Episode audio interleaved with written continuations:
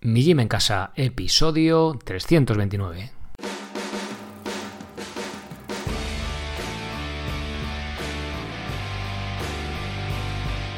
Muy buenas, bienvenidos a un nuevo episodio del podcast de Mi Gym en Casa, el programa, la radio donde hablamos de entrenamiento y de alimentación desde un punto de vista diferente e independiente. Y como no todo de la vida es comer y entrenar, pues también hablamos de estilo de vida, minimalismo, estoicismo, esto del cómo vivir. Bien, hoy por fin tenemos contenido nuevo, tenemos plan nuevo, plan de fuerza para ciclistas.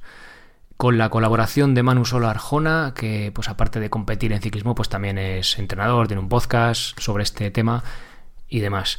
Bien, eh, no quiero contaros mucho más sobre el, sobre el plan porque ahora vamos a hablar sobre ello. Vamos a dar, intentar dar unas pautas eh, sobre cómo entrenar, sobre un poco de qué va el plan, bueno, cómo hacerlo y al final, o sea, cómo lo haríamos y que sobre todo cómo hemos hecho el plan, ¿no? Hasta ahora había, lo más específico era el, cuando llevé a Javi en la entrevista, fijaos en el podcast 91 del ciclista calisténico, el caso práctico, y quería, porque sé que bastantes de vosotros hacéis, hacéis ciclismo, quería darle una vuelta de tuerca más, ¿no? O sea, eh, intentar hacer el mejor plan de fuerza eh, para ciclistas con el mínimo material posible, ¿no? Y al final, por mucha teoría, por mucho que leas, eh, alguien que no es ciclista, que no está ahí compitiendo, aunque bueno, yo estoy trialón, ando en bici y tal, pero no estoy compitiendo y hay ciertas cosas pues que al final por la propia experiencia encima de la bicicleta, pues si no estás ahí eh, sudando la gota, pues se te escapan, o cosas que a lo mejor tú en teoría crees que se pueden aplicar, pero luego el ciclista te dice, no, macho, porque esto tal o pascual, ¿no? Entonces,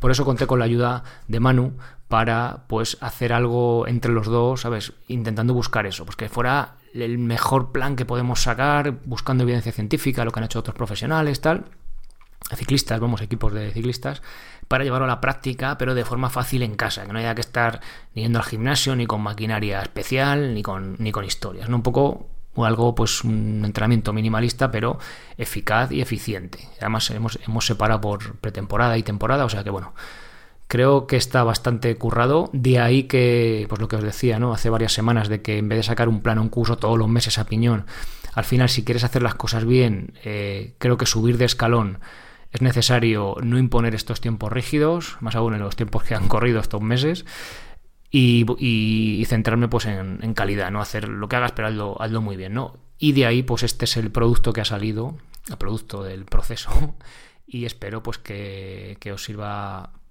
yo creo que os sirva de ayuda, que os guste de verdad, que es muy recomendable si andáis en bici, o sea, probadlo, que es que, joder, de verdad que está hecho con, cariño y con y, currando a fondo entre ambos, además, así un poco de debate, que ahora os lo vamos a mostrar. Y nada más, pues eh, no os doy mucho la lata, simplemente, si escucháis esto, no sabéis de qué va este proyecto, pasaros por migymencasa.com, ahí tenéis un montón de planes, cursos y rutinas para todos los niveles y en concreto este plan de fuerza para ciclistas que los dejo en las notas del, del episodio. Eh, son, se pagan 10 euros al mes sin soporte y 19 con soporte y no tenéis compromiso de permanencia. Es decir, podéis estar un mes, dos, toda la vida o lo que os apetezca, ¿vale? Sin compromiso de permanencia, eh, sin dar explicaciones, os podéis dar de baja cuando queráis. Mientras, mientras estéis dados de alta, tenéis acceso al contenido y también al grupo de Telegram. Aunque no tengáis soporte, en el grupo de Telegram vais a encontrar soporte y también os va a dar acceso al directo mensual para socios para resolver dudas, que luego sabéis que lo tenéis grabado y podéis consultarlo y demás. Bien, si tenéis dudas, mm, mijimencasa.com, pasaos por ahí y veréis un poco todo el contenido y lo que, lo que tenéis. Si tenéis más dudas aún, abajo de todo en la web, en el apartado contactar, pues me las preguntáis. Bien, pues sin más rollos, vamos a pasar ya directamente a la entrevista con Manu.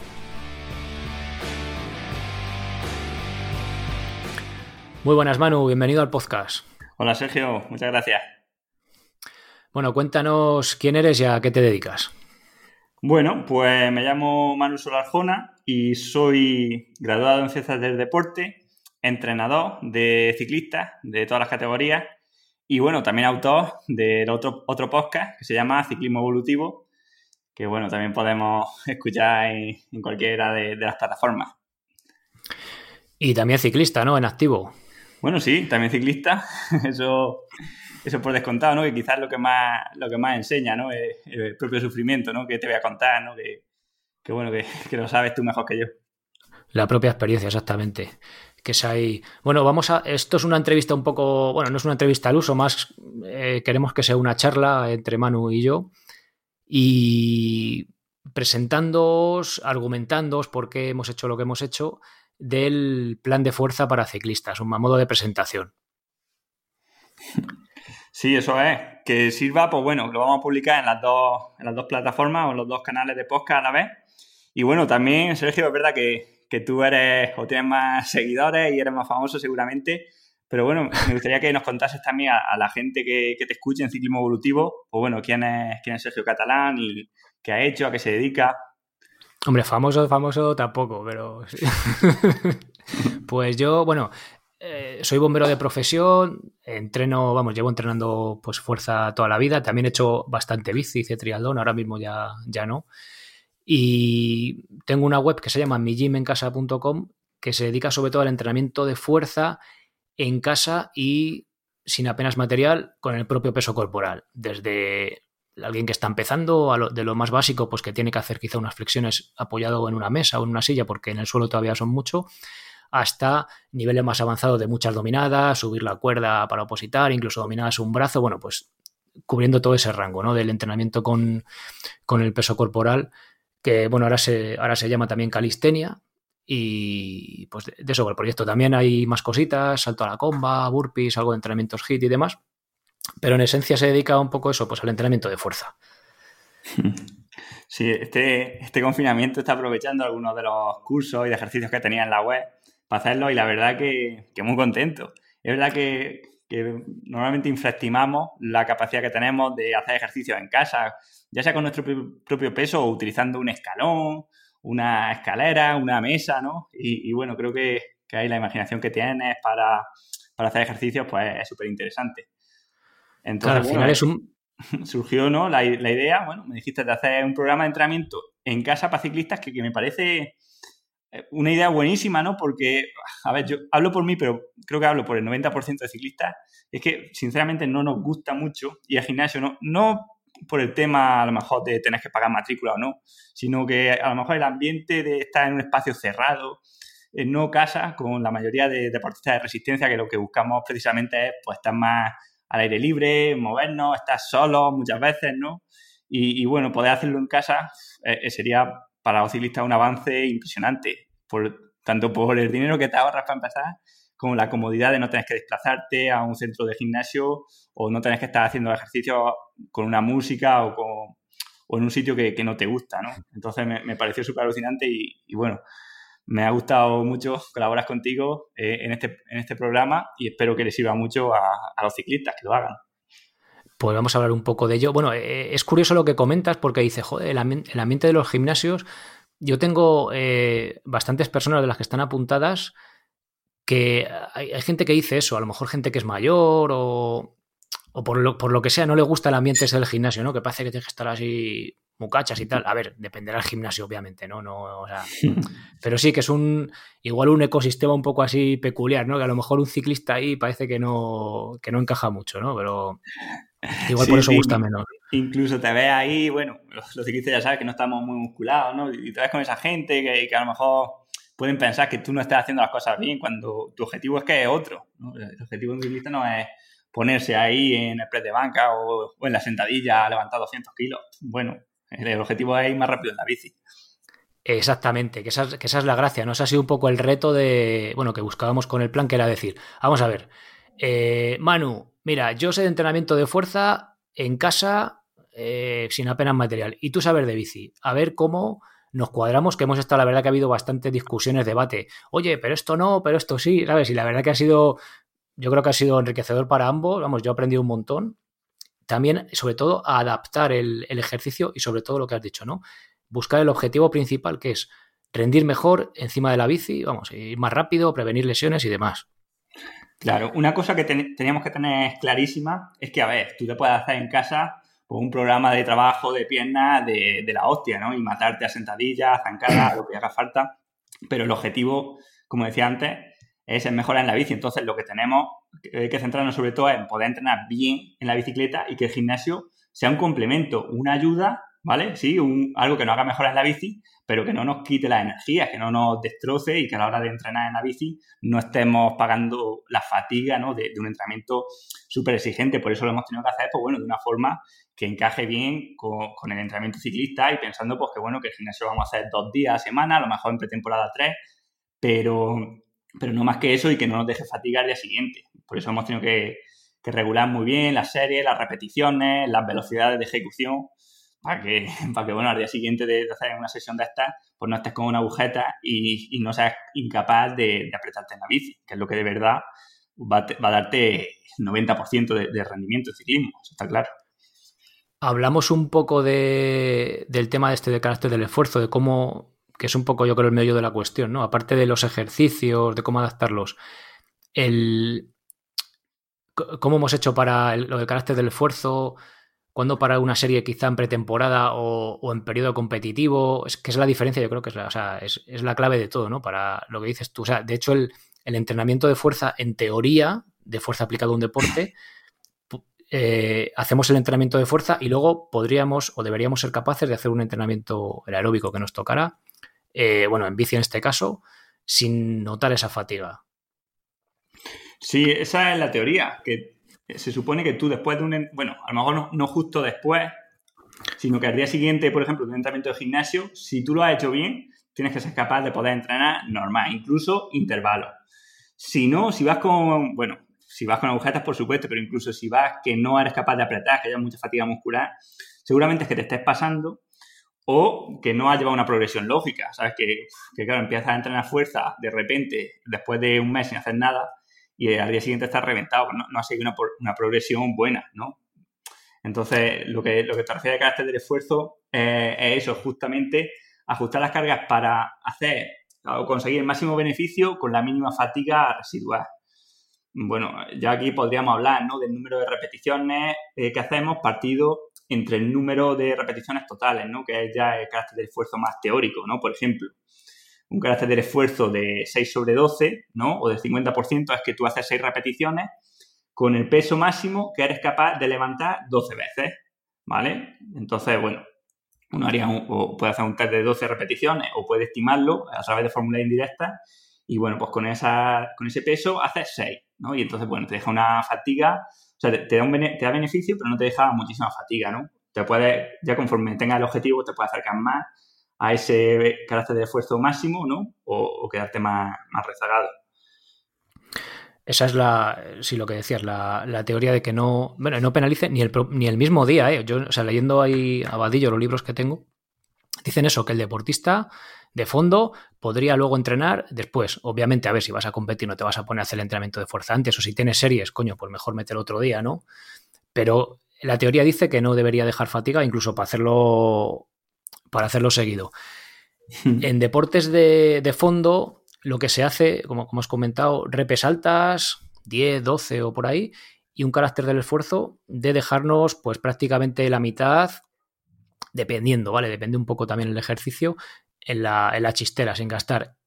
Entonces, ¿cómo, ¿cómo hemos hecho esto? Pues esto se calcula como nadie va a tener un encoder en casa para medir la velocidad de la repetición ni hacerlo ahí súper fino, lo que hemos buscado ha sido pues que sea totalmente práctico, ¿no? que sea aplicable. Entonces, hemos medido la velocidad de la repetición.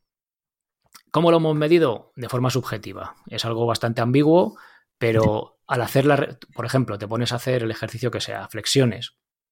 En el momento que baja la velocidad de la repetición, ya nos da una pista de que estamos pasando el carácter del esfuerzo que estábamos buscando para, como objetivo para nuestro deporte, que es la bici. ¿vale? O sea, con lo cual ahí ya vamos dando unas... Bueno, en el, en el plan lo explicamos más a fondo, depende cada tipo de, de, ejercicio, pero eh, por dar una pauta. De esa forma, aplicamos la teoría de entrenamiento de fuerza a la bici de forma óptima y hecho encima con ejercicios fáciles en nuestra casa y nosotros mismos, ¿no? Sin tener un encoder ni una tercera persona que te esté mirando ni, ni complicarnos mucho la vida. Eso es. Lo que se refiere a Vadillo, por ejemplo, o habla mucho en sus investigaciones, es que haciendo la mitad de series de las que tú podrías, ¿no? Un carácter de esfuerzo, como he dicho antes, 6 sobre 12, 8 sobre 16, se había visto que se conseguían prácticamente las mismas mejoras que llegando a un carácter de esfuerzo más alto, pero con, muchísima menos fatiga. Lo importante aquí que era que la velocidad de ejecución sea la máxima posible para ese peso, ¿vale? O sea, que, empujemos, ya sea en flexiones, que sean en zancadas, en sentadillas, que la, fase de aplicar fuerza la hagamos dejándonos eh, la piel, ¿no? Dándolo todo. Y bueno, e, eso implica ¿no? que la velocidad, sobre todo si estamos trabajando así sin peso o trabajando en casa, que la velocidad sea máxima. Entonces, como tú dices, si ya la velocidad nos está bajando, nos está indicando claramente que nos hemos pasado de este 50% de, de carácter de esfuerzo y que ya estamos entrando a, trabajo en fatiga. Por eso creo que, la forma de medirlo que hemos utilizado es bastante buena y sobre todo fácil, porque ni, ni necesitas encodes, ni necesitas estimaciones, ni test de un RM, ni test de 12 RM, entonces es bastante útil, ¿no? O sea que, creo que, ahí es, bueno, le va a venir bien a la gente. Claro, bueno, lo que has comentado de velocidad de ejecución, eso yo creo que es o sea, lo, más importante de todo para fuerza, y no solo para ciclistas, siempre, siempre que trabajemos la fuerza, máxima velocidad de ejecución. Máxima velocidad de ejecución no significa hacerlo a lo loco, ni hacerlo mal técnicamente, ni, ni llegar a saltar si hace flexiones, ni cosas raras, sino que con técnica perfecta, y esto lo subrayo, con técnica perfecta, que la fase positiva, es decir, pues por seguir con el ejemplo de las flexiones, desde que toco con el pecho en el suelo hasta que estiro por completo los codos, esa fase que sea a la mayor velocidad posible. Y de esa manera, en el momento que baja la velocidad, ya somos capaces de, darnos cuenta y de, parar la serie. Hmm.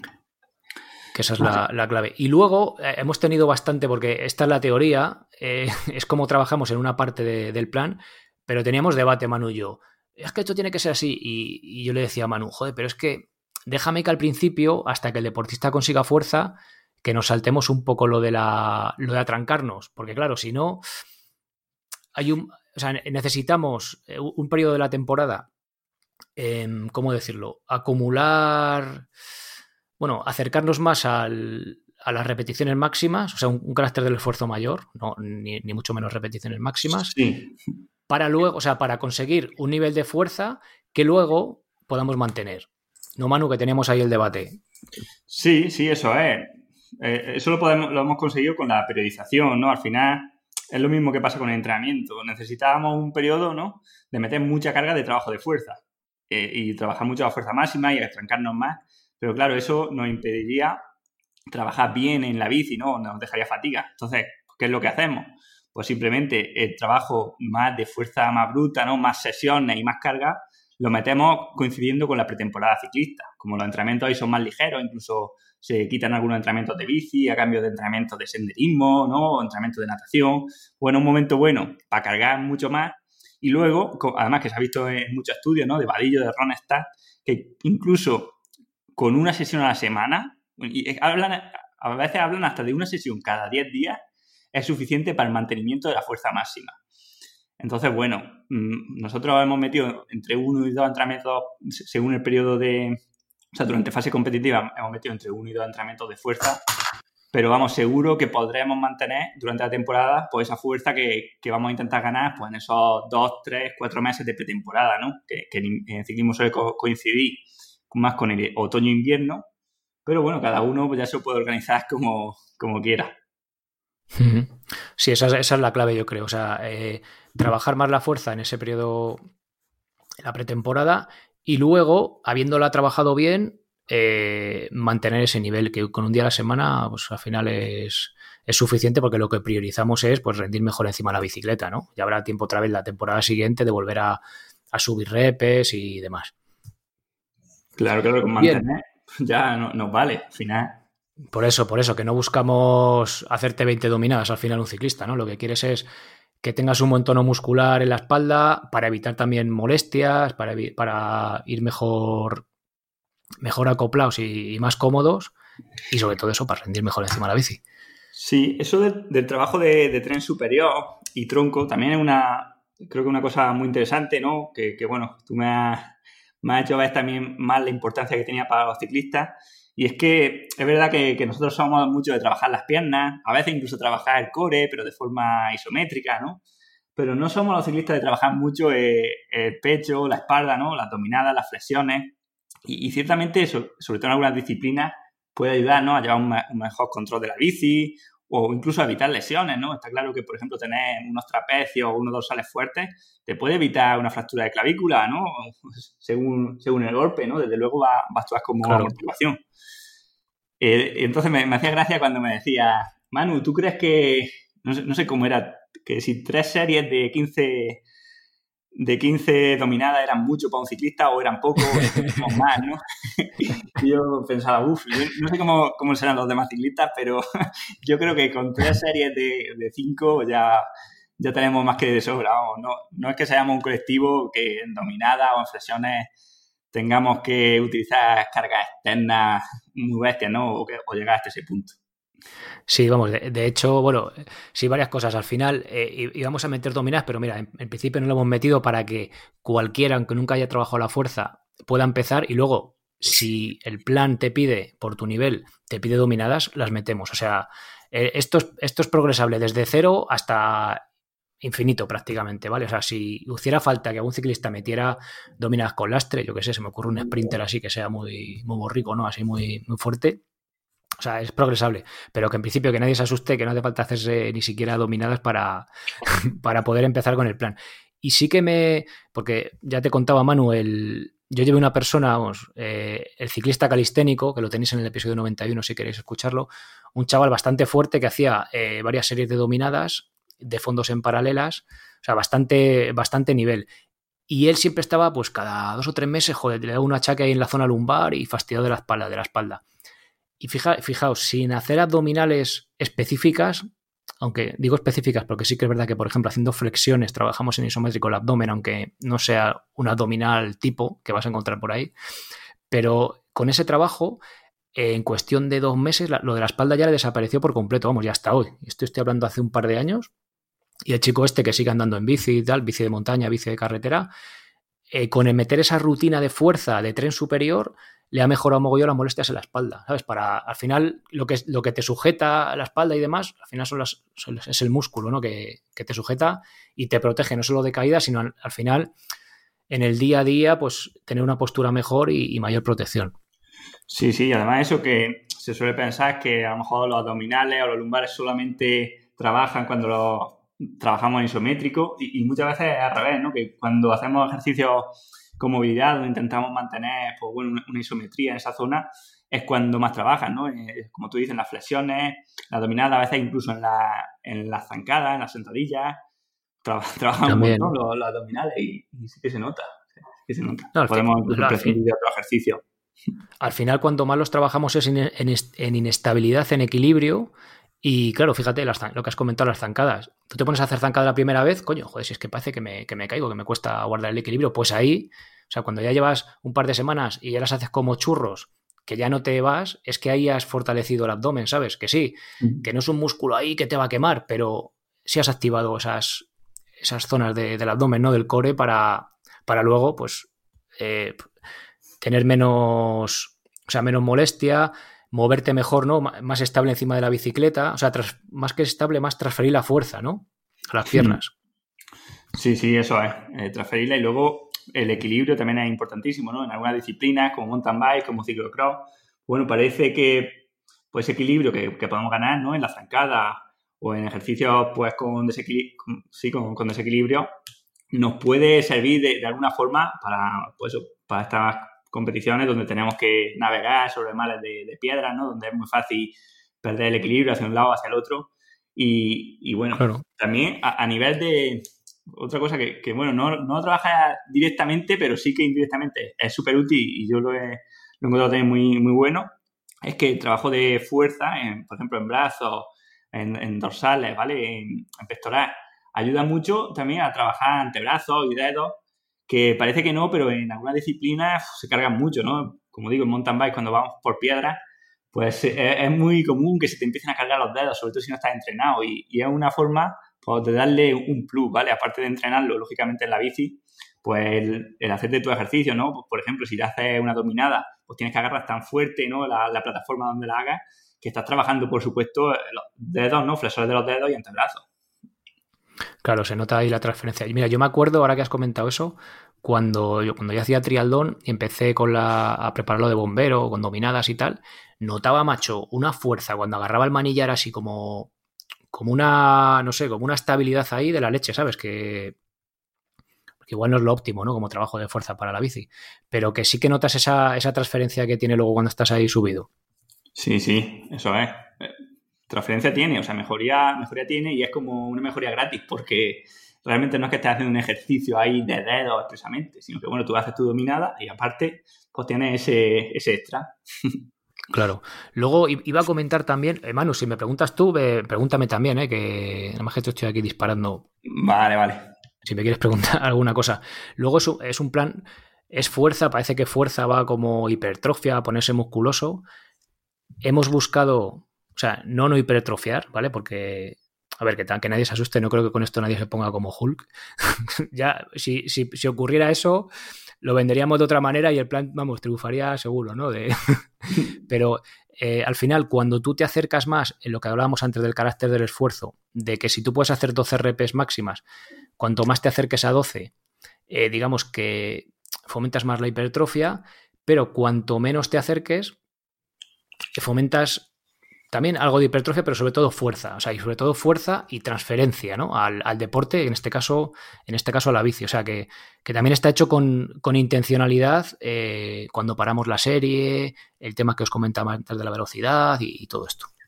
Sí, eso es cuando, cuando nos quedamos en menos repeticiones, la mejora suele ser a nivel más neural, ¿vale? Por ejemplo, que la sincronización entre las fibras musculares o entre los músculos agonistas y antagonistas mejora, ¿no? O la inervación del músculo a través de la motoneurona es más potente y mejor, digamos que mejoramos la fuerza sin necesidad de que el músculo sea más grande. Para la hipertrofia necesitamos, en cambio, un estrés más metabólico, ¿no? De acumulación de, metabolitos ahí, de lactato, de, de, acidez en el músculo, etcétera, ¿no? Entonces, que nadie espere hipertrofiar, más que nada porque otra de las cosas que necesitamos para hipertrofia, pues bueno, es tener una dieta, eh, digamos, hipercalórica, o comer más de lo que gastamos y más en proteína de lo que gastamos.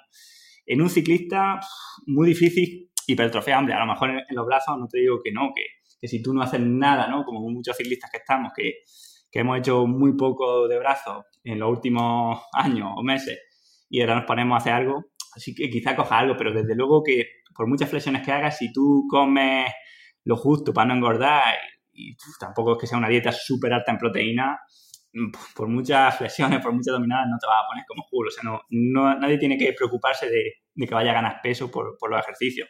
Pueden ganar fuerza, pero ya digo que va a ser más por la vía neural que por la vía de, un crecimiento de, las fibras musculares. De, hecho, diría más. O sea, eh, parece que eh, hay sectores ¿no? de ese mundillo que tienen como miedo a, coger músculo y tal, y luego ver ciclistas, yo que sé, por ejemplo, Sagan, que es súper fuerte, ¿sabes? O sea, que luego también depende, o sea, que, no creo que sea, obviamente, buscar hipertrofia no va a ser el objetivo de un ciclista, pero hacer un trabajo de fuerza adecuado, yo creo que tenía que ser el camino, vamos. Sí, sí, eso se está viendo en los ciclistas, incluso en escaladores, cada vez se les ve un poco más musculados. Te fijas en Froome de hace unos años, a Froome de ahora, eh, Contador también musculó en los últimos años de cuando estaba compitiendo. Y bueno, ya por supuesto, sprinters o corredores, corredores más de clásica, ¿no? Los, que están arrasando, Sagan, Van Der Poel, Van Aert, son gente súper musculada, incluso, pues como digo, esos escaladores, a la Philippe, que estuvo a punto de ganar el Tour el año pasado. Bueno, ha, enseñado algunas fotos sin mayor y está el tío petado, parece Cristiano Ronaldo, ¿sabes?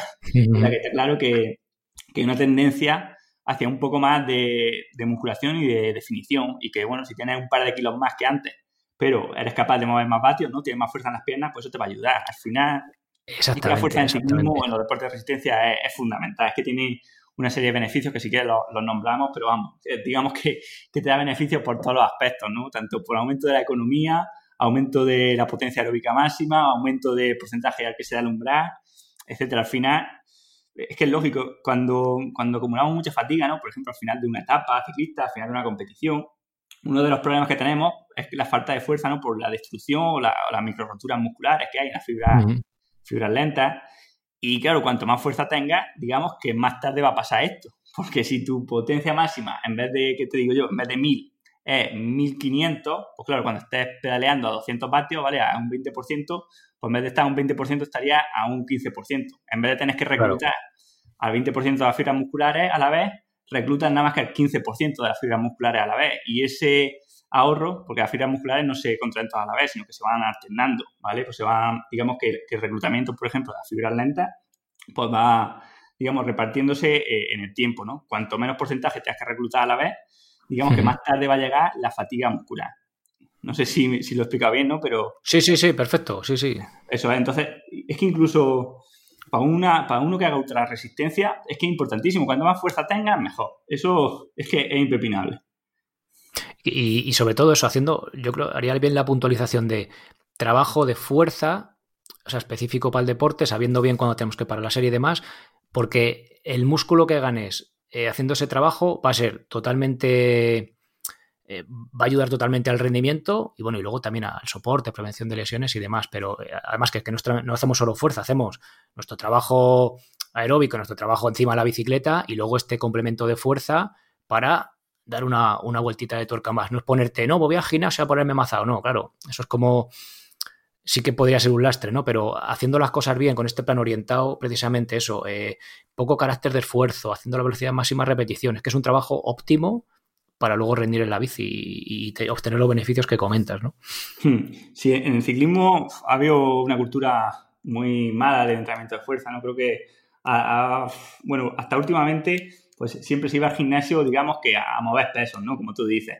Y al gimnasio a hacer 20 o 30 repeticiones con pocas cargas y venga, una serie y otra y otra de ejercicio además en máquina, ¿sabes? Venga, la, mm. eh, la prensa de piernas, el de isquiotibiales, esa máquina de gemelos, la máquina de cuádriceps de extensión, que eso, vamos, es el ejercicio menos específico que hay, yo creo que en el mundo para, ciclismo. Y un poco a eso. Y luego, claro, la gente pues no veía mejoras. En el gimnasio decía que te ponías, que te ponías petado, que, que no te servía para la bici. Hombre, claro, si es que se estaba trabajando de, de una forma que era antiespecífica, que era lo más diferente posible a, la bici. Entonces, claro, sí que hay estudios de que hay mejora, ¿no? Con el entrenamiento de fuerza hay mejora en la bici, pero cuanto más específico sea este trabajo de fuerza, mejor. En el gimnasio o en casa podemos hacerlo lo más específico posible y luego también trabajarlo o, compaginarlo con trabajo de fuerza encima de la bici. Claro, luego, bueno, tú tienes por ahí un podcast eh, también hablando específicamente de eso, ¿no? Del trabajo de fuerza encima de la bici.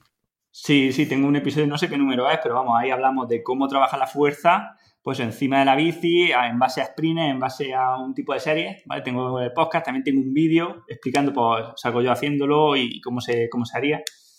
Y bueno, creo que las dos cosas hay que compaginarlas, tanto en casa como, como en la bici, porque al final una sola nos puede hacer mejorar, pero las dos, pues, las dos juntas y bien estructuradas, bien organizadas, nos van a hacer mejorar aún más. Claro, y, y luego más allá de, o sea, fuera de las máquinas, que igual quizá algún ejercicio, yo que sé, prensa, pues puede, o sea, puede tener su, o sea, puede, estar bien, pero al buscar con tu propio peso corporal, eh, haciendo bien el trabajo, buscando bien el carácter del esfuerzo y demás, por ejemplo, se me vienen a la cabeza las zancadas, es un trabajo unilateral. Eh, también trabajamos movilidad de cadera, que eso para un ciclista es fundamental, que estás ahí siempre sentado. O sea, que luego, o sea, que haciendo las cosas bien, joder, que es que tiene mejoras por todos lados.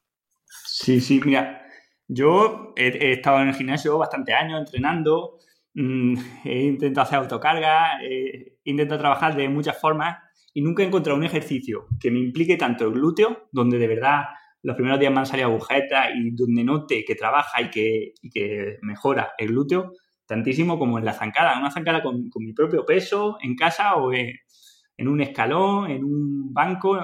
ya lo, explicamos en, el curso cómo hacerlo y cómo progresar. Pero me parece el ejercicio más útil que, he visto y, joder, y lo tenía en casa, no, no lo tenía en el gimnasio. Y mira que he hecho prensa de pena en el gimnasio, he hecho sentadilla, pero no he encontrado todavía ninguno como, como la zancada. Además, en mi caso, pues siempre he tenido problemas de falta de, de fuerza en el glúteo y mira, descubrir este ejercicio ha sido un avance buenísimo. Tiene, poco glamour, pero, pero funciona. bueno, y, luego a veces, a veces más que falta. Eh, yo hablo, hablo más de tren superior, pero también se aplica al, glúteo sobre todo. Más que falta de fuerza en el glúteo es que está desinhibido, o sea, está como desconectado y no somos capaces de activarlo. Y haciendo este tipo de ejercicios es cuando aprendes a mandarle de tu cerebro la señal para decirle, oye, macho, actívate, ¿no? Para, eso, para, para evitar el problema del dolor de la de espalda, sobre todo zona lumbar y demás. Claro, esto es lo que te refieres, ¿no? Lo que se llama amnesia glútea.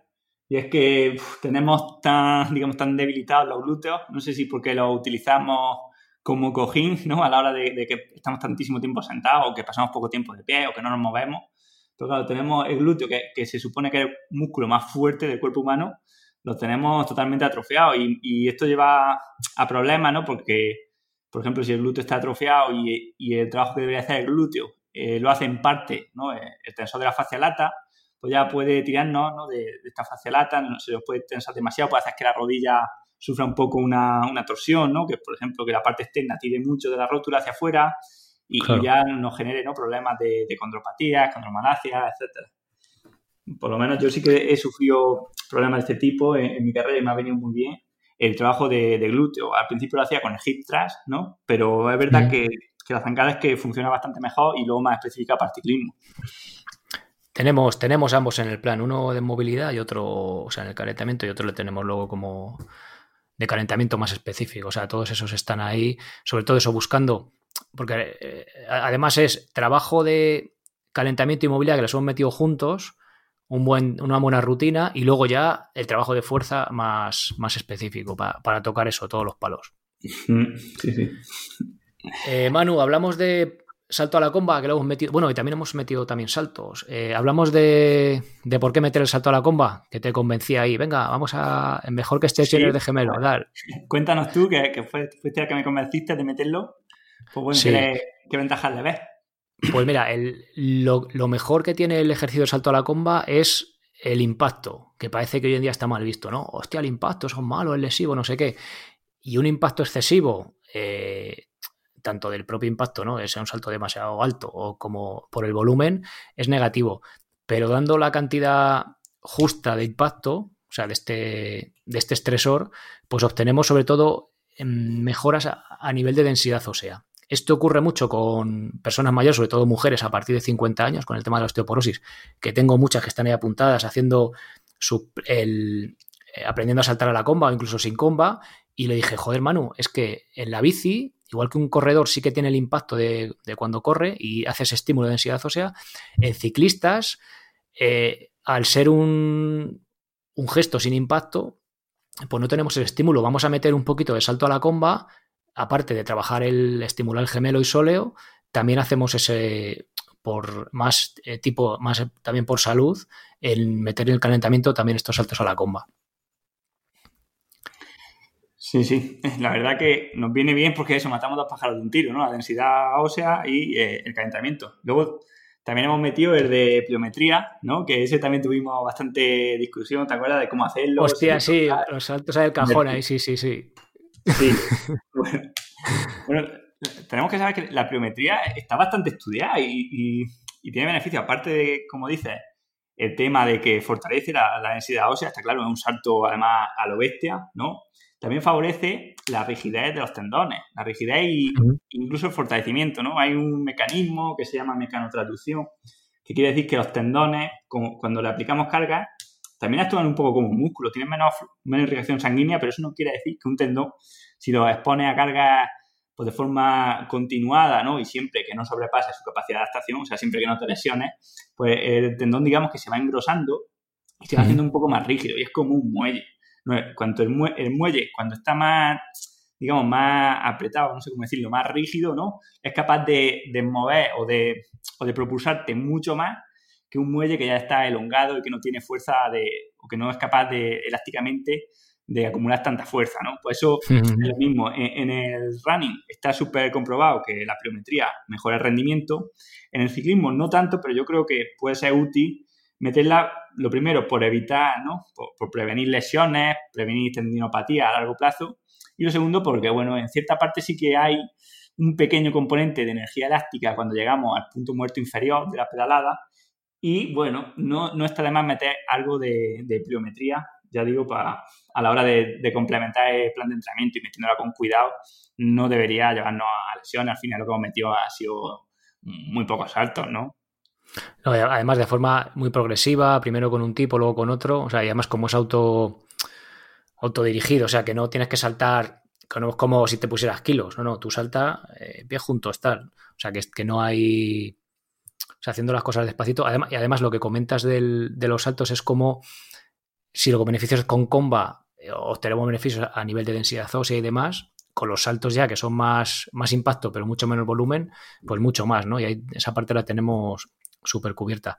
Y de hecho, lo de la mecanotransducción, eso lo había escuchado yo, fíjate, con lo de la densidad ósea. O sea, con el ejemplo de la comba lo había escuchado a nivel óseo, no a nivel tendinoso. O sea, que fíjate, también tiene ahí. Sí, bueno, al final es un poco similar. Los huesos todavía cuesta, cuesta más todavía que los tendones, pero vamos. Claro. Que, por poder, claro que se puede. Eh, Manu, venga, para ir ya cerrando la entrevista, eh, ¿qué ejercicios de los que estuvimos ahí debatiendo, este sí, este no, este cómo lo hacemos, eh, encontraste en estudios, ya sabemos que no es una evidencia total, pero bueno, tenemos algo en estudios que mejoraron el rendimiento en, ciclistas. Bueno, pues como tú dices, en los estudios tenemos los ejercicios que eligieron los, autores, ¿no? Que no quiere decir que sean los mejores posibles, pero bueno, sabemos que si un, pues bueno, si en un artículo se ha mejorado el rendimiento con determinados ejercicios, pues bueno, malos no, son desde luego. Entonces, lo que hemos encontrado sobre todo de, evidencia son los de Ronesta, que casi siempre utilizan los mismos cuatro ejercicios. Fíjate que, es bastante simple, ¿no? Pero bueno, utilizaban la prensa, la sentadilla, la extensión de gemelo y la, eh, flexión de cadera en SOA, ¿vale? Sí. Es un ejercicio que no suele meter la gente. Entonces, bueno, con estos ejercicios lo hemos intentado extrapolar a, pues bueno, a la casa de la mejor manera que hemos podido, ¿no? Y creo que, bueno, ahí está en el, plan y no quiero desvelar cuáles son los ejercicios, ¿no? Porque, pues bueno, quiero que, la gente lo vea por, ellos mismos. Pero sí que hemos utilizado estos, ejercicios de Ronesta y hemos, pues lo hemos simulado, ¿no? Al final son los ejercicios que influyen en la, dinámica de la pedalada, ¿no? Digamos que en la pedalada, pues sabes que, tenemos la fase de extensión, que es donde hacemos prácticamente toda la fuerza, ¿no? Que donde más interviene, pues son los tensores, tanto de la cadera como de la rodilla, ¿vale? Glúteo, cuádriceps, gemelo. Y luego también necesitamos algo de fuerza en los flexores de la pierna, ¿no? Para que por lo menos la pierna cuando está subiendo, ¿vale? De los, digamos, de las 6 a las 12 en el reloj, ¿no? O de los 180 grados a los 360, pues tiene que por lo menos hacer eh, la fuerza suficiente para, digamos, impulsar su propio peso y no frenar a la pierna que luego va a bajar, ¿no? Entonces, pues bueno, por eso hemos metido algo de ejercicio de flexión de cadera y bueno, además en los, en los ejercicios de, por ejemplo, de zancada, siempre también, eh, sin, casi sin quererlo, trabaja el, el isquiotibial. O sea que bueno, vamos a tener los dos, pero claro, lógicamente dándole muchísimo más papel de importancia a los extensores de, la pierna. Todo esto además me pasabas tú, mira, estos son los cuatro ejercicios, a ver, ¿cómo los metemos? Y era como, mira, este que es con goma, joder, a ver si lo podemos hacer sin goma, venga, prueba a hacerle. Y, me acuerdo que te lo hacía, oye, macho, pues le he hecho, joder, y se carga. Y, te decía, Manu, y me decías tú, Sí, yo también le he hecho. Hostia, pues ya se carga. Voy sudando cuando sabes que, o sea, que lo hemos probado y probado y, o sea, buscando eso, totalmente llevarlo a la aplicación práctica, ¿no? sí, con, imaginación al final, pero antes sí, sí, que, que, no le, no tienen nada que envidiar hacerlo en un gimnasio. Claro, exactamente. Pues Manu, eh, cuéntanos dónde podemos encontrarte virtualmente o, no virtualmente o qué tienes por ahí. Venga, cuéntanos, date un poco de publicidad. Bueno, pues la mejor forma de encontrarme ahora mismo es, virtualmente, ¿no? Y es, pues bueno, mi página web, que es www.msa.training, ¿vale? Ahí tenemos todo, ¿no? Los artículos, los blogs que he hecho, información de contacto y también en el podcast de Ciclismo Evolutivo, que bueno, podéis escucharme y también voy por ahí avisando de las cosas que vaya publicando, ¿no? Tengo un par de, proyectos bastante guay en mente, ¿no? Entonces, pues bueno, los podéis viendo ahí o, suscribiéndolo a, la lista de correo. Y nada, poco más, ¿vale? Y, bueno, cuando salga el curso este, pues también lo pondré en la página web, ¿vale? Lo, lo avisaré por correo para que tengáis un poco el aviso y también las notas del episodio. Y a ti. Sergio, ¿dónde, ¿dónde te pueden encontrar la gente que te escuche desde ciclismo evolutivo? Pues a mí en la web migymencasa.com, M y latina, gym como en inglés, G Y M en casa.com todo seguido. Ahí tienen no solo este plan de fuerza para ciclistas, sino un montón de planes para el nivel que sea, movilidad, también de liberación miofascial para darte un masajito, bueno, infinidad de cosas. Ahí meteros y mm. echáis un vistazo. Y bueno, también el podcast con el mismo nombre, Mi Gym en Casa, que de momento está solo en iVoox.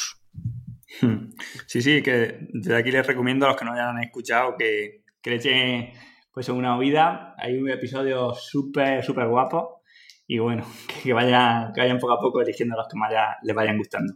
Sí, tiene muchos temas, temas muy variados, muy variados. Sí, sí, a, mí los que ha hecho de nutrición me, han encantado, por ejemplo, o los de los de estoicismo, las cartas de Seneca y luego los de gimnasio también, lógicamente. La verdad que todo. Fuerza, gracias, hombre, gracias. Vale. Bueno, Manu, pues nada, yo recomendar a todos los oyentes que, que se apunten porque la verdad que tengo que decir, igual está mal decirlo porque es un plan específico para un deporte, pero que es el plan que, bueno, que más me he currado, que más nos hemos currado, eh, hecho súper específico buscando eh, condensar la información en los vídeos para que en vez del vídeo, en vez de que dure 12 minutos, que dure 3, para que sea súper práctico. Eh, prueba error haciéndolo mucho, probando nosotros, o sea que, que está hecho con mucho cariño, con mucho mimo y que creemos que, pues que va a funcionar ¿no? y que va a ayudar a rendir mejor encima de la, de la bici. Sí, eso es que viene bien explicado, o sea que no hace falta tener un entrenador para, hacerlo, ¿no? Sino que en el plan te va explicando cuándo tienes que hacer cada cosa y, cómo progresar, ¿no? Entonces, bueno, creo que, es sencillo a nivel de, un cicloturista o de cualquiera, vaya. Hay otra cosa, por cierto, el material necesario, no lo hemos hablado. Eh, no haría falta material, ¿vale? Si dice, mira, es que no me quiero comprar absolutamente nada, no haría falta nada, o sea, con una silla, una banqueta que tengas en casa es suficiente.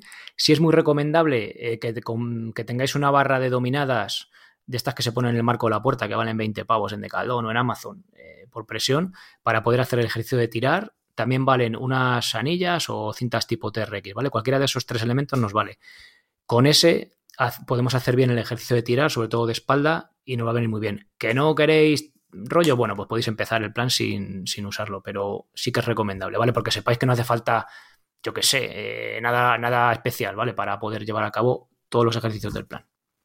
Sí, sí, bueno, incluso en una tapia, ¿no? que no sea muy alta, ahí he estado yo haciendo las la dominadas, ¿sabes? Sin barro ni nada. También. Un sitio donde te puedas agarrar y, que, no se caiga, lógicamente. Sí, que no rompamos nada y no rompamos nada nosotros, por eso. sí. Bueno, Manu, pues un placer eh, la entrevista, haber currado contigo y nada, pues estamos en contacto. Genial, Sergio, pues nada, lo mismo digo, ha sido un honor y, y nada, vamos, vamos hablando. Venga, un abrazo. Venga, otro para ti. Adiós. Hasta luego.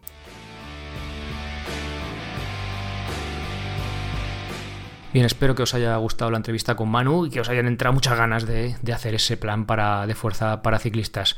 Es difícil, buscábamos el equilibrio, ¿no? Entre, a ver, eh, queremos dar algunas nociones, pero claro, que no, que no quede expuesto ahí, ¿no? Al final, oye, se trata de, de, que os apuntéis como socios, ¿no? A través de, de Manu a través mío y que también se valore económicamente pues ese esfuerzo ¿no? y ese plan. Entonces, yo entiendo que es un poco, es difícil, ¿no? Buscar el equilibrio a veces en voy a decir algo, también por oye, para que tengáis unas pautas, por el que entrene de otra manera, o que vaya a su rollo, o que no quiera, pues para que sepa un poco también, pero que sobre todo que, os apuntéis, ¿no? Que al fin, al fin y al cabo, si, si andáis en bici, queréis ir más rápido, prevenir lesiones, creo que por 10 pavos al mes eh, no es no es demasiado y bueno, pues que creo que, que de verdad, sinceramente, le, podéis sacar partido y puede seros útil.